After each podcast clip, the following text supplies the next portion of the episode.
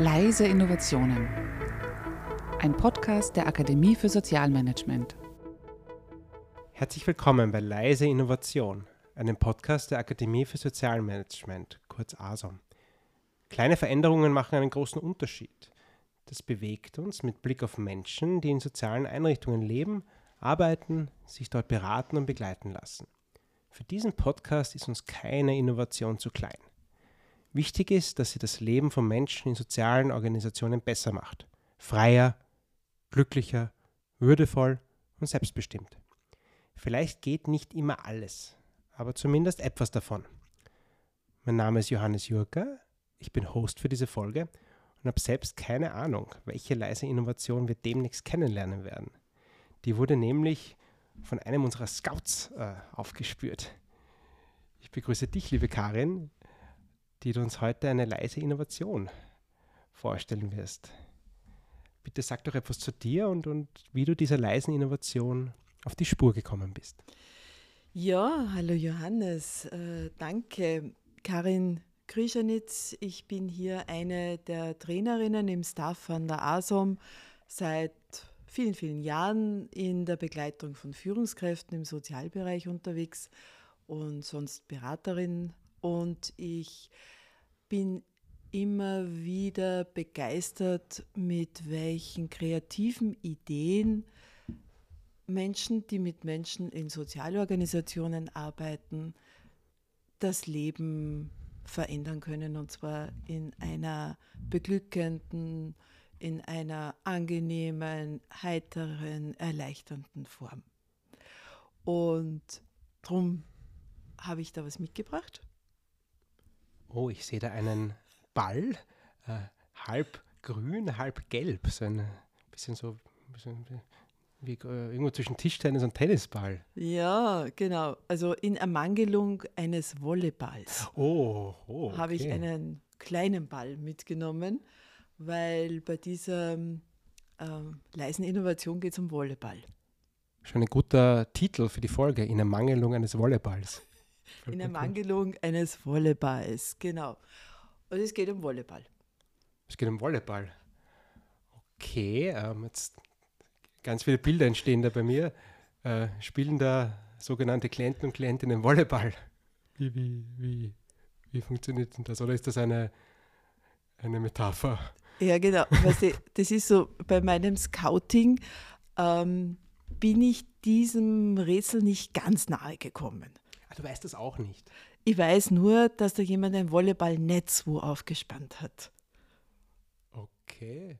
Das an sich ist ja naja, ist das schon innovativ? Jetzt frage ich mich natürlich, we, we, we, wen, wessen genau, Leben verändert sich durch das Volleyballnetz? Wo findet das Ganze statt? Das ist in einem Haus für geflüchtete Menschen. Ah, okay. Und das war sowas ohne große Absicht, was dort getan wurde.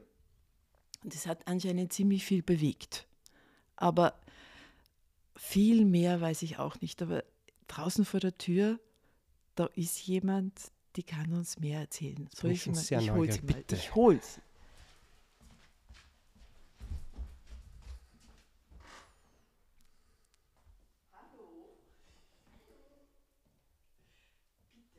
Hi, hallo.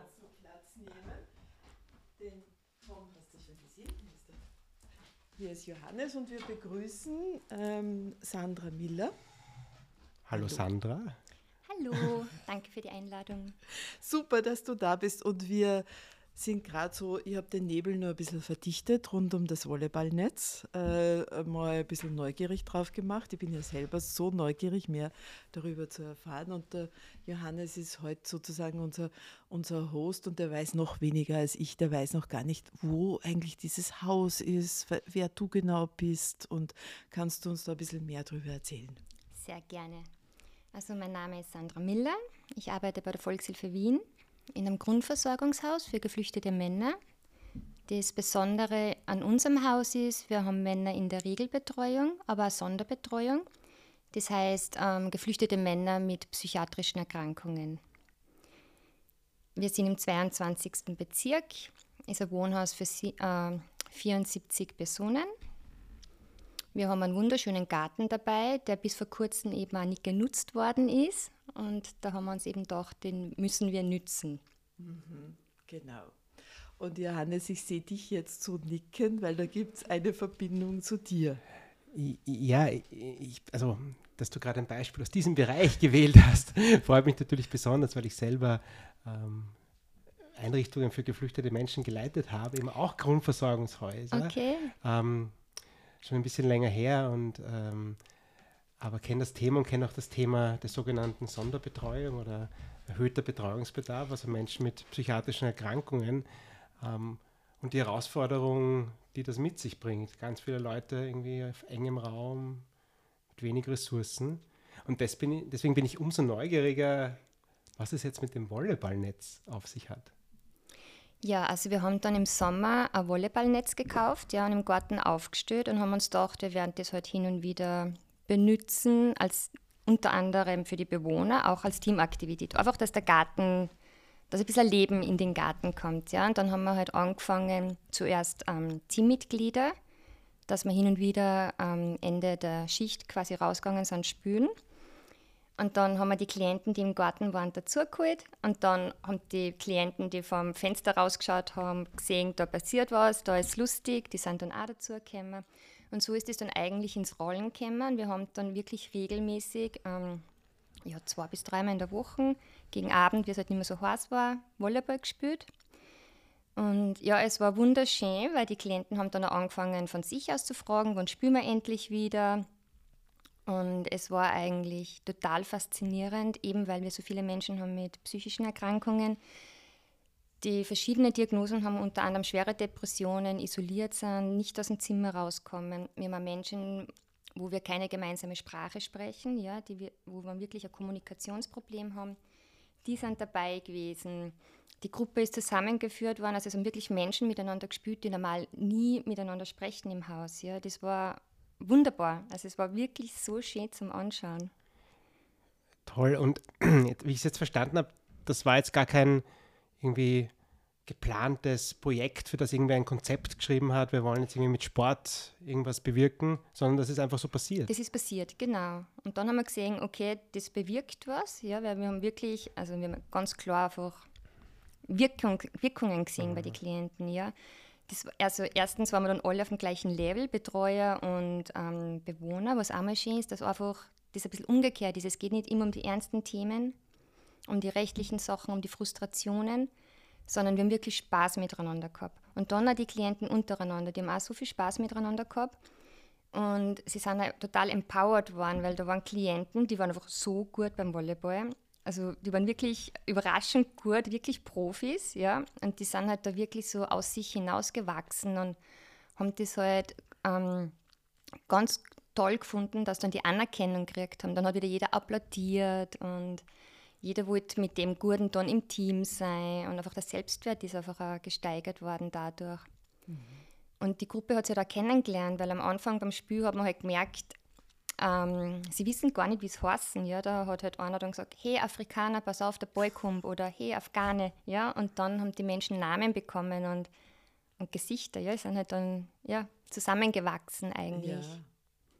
Und ähm, würdest du das jetzt so in eurem Programm verankern? Ist das jetzt tatsächlich was, wo du sagst, okay, das gehört jetzt zu eurem Konzept? Wir hätten das gerne so gemacht, aber wir haben dann gemerkt, dass an der Umsetzung scheitert. Es sind dann einige von diesen Bewohnern auch ausgezogen mittlerweile, die dann eigentlich schon sehr motiviert waren. Dann kommt es halt auch darauf an, also die Betreuer selber müssen auch motiviert sein. Und wenn dann andere herausfordernde Situationen sind im Haus, dann bleibt da oft wenig Energie dafür übrig. Ja? Ich meine, die Zeit könnte man sich schon nehmen. Nur ist halt die Eigenmotivation auch wichtig, weil es ist eigentlich nicht so gewesen, dass die Klienten dann selbst gespielt hätten. Also sie wollten immer, dass wir auch mitspielen. Mhm. Also sie haben uns da schon eigentlich auch braucht als mhm. Initiatoren. Mhm. Aber natürlich ähm, haben wir schon überlegt, ja, wie man das in Zukunft wieder weitermachen kann. Jetzt ist es halt ein bisschen schwieriger, jetzt wird es ein bisschen kühler, jetzt ist das Wetter nicht mehr so schön. Aber natürlich sind da schon wieder ein paar Ideen geboren oder wie man das Volleyball dann vielleicht zwischendurch ersetzen kann durch Spaziergänge in der Natur oder so. Mhm, mhm. Ja. Ich finde das insofern auch so ein spannendes Projekt, weil in meiner Erinnerung, also es ist ja viele von uns oder es ist so ein gesellschaftliches Thema, dass zu wenig Zeit ist und es ist alles so eng und gehetzt. Und in den, in den Häusern ähm, Geflüchtete wohnen, ist ja oft das Gegenteil ein bisschen der Fall. Also dass es einfach viel zu viel Zeit gibt und viel Warten und eben ein von außen aufoktroyiertes Warten, das nicht selbst gewählt ist und, und die Tage nicht vergehen. Und insofern auch in dem Kontext, oder? Ich glaube, ich muss mal eure Innovation auch verstehen. Ja, voll. Nein, das ist wirklich so, die Bewohner dürfen ja nicht arbeiten, mhm. die sind ja alle im Asylverfahren. Und eigentlich geht es darum, dass man Tag irgendwie positiv umkriegt. Ja? Und da ist es natürlich toll, wenn dann irgendein Fixangebot ist, wo die Bewohner einfach teilhaben können. Und was halt auch super ist, sie können einfach auch überschüssige Energie loswerden, ja, weil mhm. beim Sport kann man sich ja so richtig ausbauen und gerade beim Volleyball, wo man also mal so richtig draufhauen kann auf dem Volleyball, das bewirkt ja körperlich was. Also mhm. Also eigentlich ganzheitlich, nicht nur körperlich. Ja. Da geht es wirklich um die ganzheitliche Gesundheitsförderung. Mhm. Und wenn ich das richtig verstehe, dann war so der Funke am Anfang eigentlich die Begeisterung der Betreuerinnen und Betreuer selber fürs Volleyball oder so? Ja, also das Ziel war natürlich schon, wie wir das Volleyballnetz gekauft haben, dass wir die Bewohner dazu motivieren. Aber uns hat es dann so extrem motiviert, weil wir einfach gemerkt haben, welche Bewohner dann mitspielen. Also wirklich Bewohner, wo wir uns das nie gedacht hätten. Mhm. Ja, das sind also einfach ganz unterschiedlich, unterschiedliche Nationalitäten zusammengekommen, unterschiedliches Alter. Ja, also wir haben Menschen gehabt mit 20 und mit 63. Also ja, faszinierend, ja. Und die haben mhm. wirklich als Team dann alle gespielt. Und wie hat sich das auf die Arbeitszufriedenheit ausgewirkt? Bei den Betreuerinnen und Betreuern? Ja, super natürlich, weil man hat dann einfach auch wirklich Spaß an der Arbeit. Ja. ja. also es ist wirklich einfach einmal was, nicht das ernste Thema, sondern einfach der Spaß steht im Vordergrund. Mhm. Also es war, glaube ich, für alle, ja, für die Bewohner und für das Team einfach wunderbar, ja. Und das darf sein, nicht Spaß zu haben. Ich denke mal, das muss sein. ja, es muss sein, man muss Spaß haben. Ja. Dafür tatsächlich auch die Zeit zu haben, dann. Ja. Ja. Und äh, trotzdem ist es nicht selbstverständlich, dass es weiterläuft. Ja, eben das war dann so ein bisschen die Schwierigkeit, dass wir dann eben ein paar Bewohner quasi verloren haben, die sind ausgezogen, ja, was mhm. für die. Bewohner gut ist, aber die waren halt auch die, die gekommen sind, wie schaut es aus, spüren wir, ja. Und dann haben wir halt mir gemerkt, dass wir einfach auch teilweise, wir haben dann einfach ein paar herausfordernde Situationen gehabt im Haus, die aber einfach viel Energie gekostet haben dass wir zu dieser Zeit dann eigentlich auch weniger Motivation gehabt haben. Mhm, mhm. Also es ist durchaus was, ähm, was man nicht so einfach mit so einem Schalter immer wieder herstellen kann, wahrscheinlich. Na, also wir haben das auch im Team besprochen. Wir müssten das schon so machen oder wir werden das auch in Zukunft so machen, dass man einen Fixtag einfach auch einplant und das auch wirklich als Teil der Arbeit sieht, ja, dass das mhm. einfach ein Teil, also inklusive ist quasi in mhm. der Arbeit. Mhm. Vom Betreuungsangebot eigentlich. Ja, ja, ja. Ist da auch sowas entstanden, wie das Leute aus der Nachbarschaft irgendwie mitspielen oder Menschen, die freiwillig irgendwie im Haus sich engagieren oder habt ihr es gar nicht so auf das? Ja, wir haben nicht wirklich Nachbarn. Okay. Also ah. unser Haus ist eher, ähm, es ist das letzte Haus von einigen Strabag-Häusern. Es sind Mitarbeiterhäuser, die sind eigentlich unter Tag sind nicht da. Es gibt dann angrenzend nur so, ich weiß nicht, was das sind, so Schrebergartenhäuser, glaube ich. Und ich meine, das war auch toll, weil natürlich haben wir dann oft einen Ball verschossen, ja, der ist dann immer bei den Nachbarn gelandet, nur da kann man nicht direkt hingehen. Und das war halt dann wirklich so ein gemeinsames Lösungssuchen, ja, wie kriegen wir den Ball da wieder raus, weil man kann ja nicht einbrechen und über den Zaun springen. Und ähm, noch weniger, wenn man in einem Grundversorgungshaus wohnt. Ja, genau, genau. Na, und da haben wir aber dann eben dadurch auch Kontakt mit den anliegenden, angrenzenden mhm. Nachbarn geschlossen, ja, weil die waren dann voll nett und haben gesagt, ja, kein Problem, ich schmeiße einen Ball immer wieder zurück, ihr seid ja so aktiv und ja. Mhm. Also es ermöglicht tatsächlich sehr viel, weil es einfach ein Outdoor ist und weil man durch das Spielerische da immer, glaube ich, leicht Anknüpfungspunkte findet. Ja. Wahrscheinlich so, wie wenn man mit einem Hund spazieren geht oder so. Ja, es ist wirklich so. Ja. ja. Also das war dann ganz einfach, auf einmal mit den Nachbarn ins Gespräch zu kommen. Mhm. Und ähm, diese äh, auf die Spur von eurer Innovation hat mir euer Bereichsleiter gebracht. Und äh, was glaubst du, was hat ihn, also wie, wie ist das weiter zu ihm gedrungen, dass er das als Innovation sieht? Was, Was macht es bei euch in der Organisation aus? Wie sehen das andere? Wird das als innovativ gesehen oder ist das eh total normal? Naja, wir haben über das ja eigentlich ja nicht wirklich gesprochen gehabt. Das ist ja einfach im Gespräch, haben wir ihm das eigentlich erzählt, ja, beim Besuch bei uns im Haus. Und ich denke mal nicht, dass es üblich ist, dass man das überall quasi im Arbeitsalltag inkludiert hat, aber ich denke mal, das ist was sehr Wichtiges, was man andenken muss. Mhm. Das muss ja nicht nur Volleyball sein, das können ja viele andere Sachen sein. Eben, ja, alles Mögliche. Ja, das ist ja das, was uns so fasziniert an diesen leisen Innovationen, dass das im Leben der Menschen wirklich einen Unterschied macht. Und es ist eigentlich was, was jemand anderer gar nicht als Innovation bezeichnen würde, unter Umständen. Ich hätte an das auch nicht gedacht, ja, dass das eine Innovation ist eigentlich, weil es eben einfach so passiert ist. Ja. Ja. ja. Jetzt könnte man, wenn man so an Innovationen denkt, da geht es dann auch oft um Skalierbarkeit, also wie kann man etwas dann irgendwie ausrollen und auch größer machen. Und mich erinnert das ja ein bisschen so an sowas wie die Käfig-League oder so. Eine, also, mhm. also wo das dann vielleicht noch einmal einen Professionalisierungsschritt und äh, kriegt und Fördergelder. Ist euch sowas mal in den Sinn gekommen? Da, ähm Bis jetzt noch nicht, aber ich werde ja, drüber nachdenken, ja. Der Homeless ja, World Cup, Zum Beispiel, also ja. mit den Fußballer und mhm. Innen, wo es mhm. sogar einen Film drüber gibt mhm. und so weiter. Also es ist ja durchaus, es gibt ja animierende Beispiele. Das stimmt, ja. Na, also das werden wir sicher noch weiterdenken. Ja, ja. genau. Ja, super. Ähm, das war ein sehr feines Beispiel, oder? So ein schönes Beispiel, nämlich auch so nah dran an der Lebensrealität eurer Bewohner und Bewohnerinnen. Also da braucht es manchmal nicht irgendwie groß aufgesetzte, vielleicht abgehobene Projekte, sondern sehr konkret. Und kann mir vorstellen, dass das einen riesen Unterschied macht für die Menschen. Ja, nein, das glaube ich auch, ja. Mhm. Ja, vielen Dank, dass du dir die Mühe gemacht hast und hierher zu uns gekommen bist und uns das erzählt hast, nämlich also in der, in der Schlichtheit eigentlich, wie das entstanden ist, weil das soll ja Mut machen für andere auch. Äh, manchmal braucht man nur einen guten Gedanken, eine kleine Möglichkeit, einen großen Garten in eurem Fall oder so, aber man kann relativ leicht äh, tatsächlich was äh, Erfreuliches in den Alltag bringen. Ja, danke schön für die Einladung. Gern. Also wir haben eine Innova Innovation gehört, äh, eine ganz äh, recht eine leise Innovation, über die nicht viel gesprochen wird, die der, äh, den Initiatoren und Initiatorinnen der Innovation gar nicht als Innovation als solches überhaupt in den Sinn gekommen wäre. Und merken, was das aber im Leben der Menschen verändert.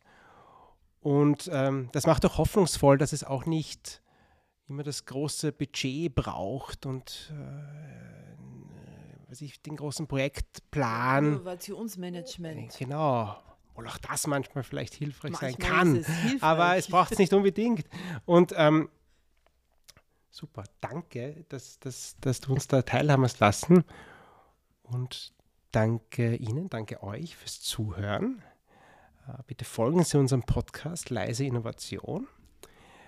Und wenn Sie selber eine leise Innovation kennen, bitte melden Sie sich äh, bei der ASOM.